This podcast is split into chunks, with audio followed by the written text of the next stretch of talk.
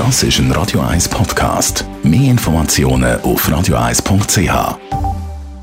Favoritin Petra Villova momentan auf dem fünften Zwischenplatz. Das Radio 1 Automagazin, präsentiert von der Basler Versicherungen. Mit der cleveren Online-Versicherung für all Ihre neuen Sachen wie Handy, Schmuck, Armbanduhr oder Tablet. Banois.ch Radio 1 Autoexpertin Nina Vetterli. Wenn ich an einen traditionellen Geländewagen denke, stelle ich mir etwas Grosses, Schweres und Durstiges vor. Muss im Fall nicht sein. In die Kategorie traditionelle Geländewagen fällt auch der Suzuki Jimny. Und der ist klein, also mit knapp 3,7 Meter Außenlänge schon winzig klein, kann man sagen. Der wiegt nicht mehr als jeder andere Kleinwagen und begnügt sich zumindest auf dem Papier mit unter 7 Liter. Kann man den ernst nehmen? Also auf den ersten Blick denkst du, jö, ein Playmobil-Auto. Die vierte Generation ist, ist sehr kastenförmig und erinnert auch so ein bisschen an Mercedes G-Klasse oder Jeep Wrangler, aber halt eben im Bonsai-Format.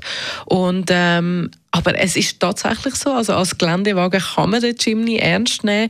Er hat nämlich einen robusten Leiterrahmen und einen zuschaltbaren Allradantrieb mit Geländeuntersetzung, also sprich einfach eine Technik, die heute moderne SUVs gar nicht mehr haben, um Fahrkomfort zu lieben, aber das ist echte Geländetechnik. Also ja, du kommst recht weit im Gelände. Aber heisst das, der Jimny bietet keinen Fahrkomfort? Ähm, das kann man so nicht sagen, aber du kannst halt schon auch nicht wirklich beides haben. Also ein Geländewagen aus altem Schrot und Korn und gleichzeitig eine sanfte.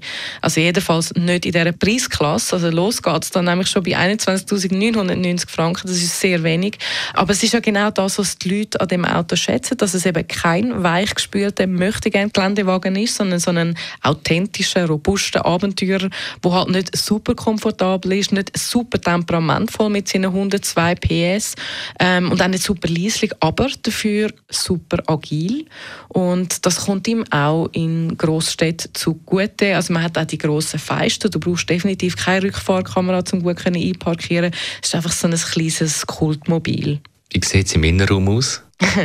ja, eher rustikal natürlich für diesen Preis, ähm, eher dunkel, du hast analoge Instrumente, du hast Stoffsitz.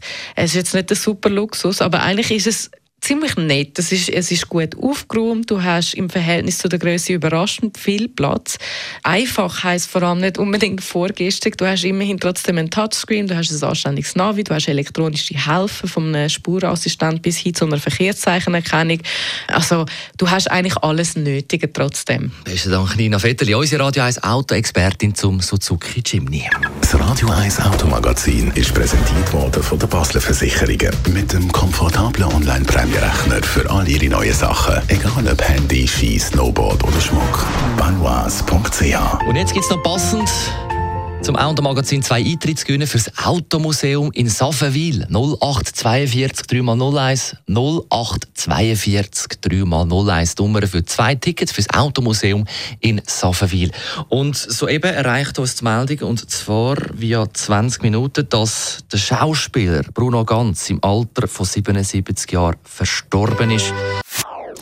Das ist ein Radio 1 Podcast. Mehr Informationen auf radio1.ch.